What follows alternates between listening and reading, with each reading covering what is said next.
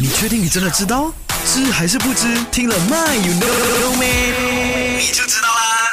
今天的 My You Know Me 要来跟你分享的就是，你知不知道为什么五金店要叫五金？它不叫四金，它不叫六金，它不叫八金店类。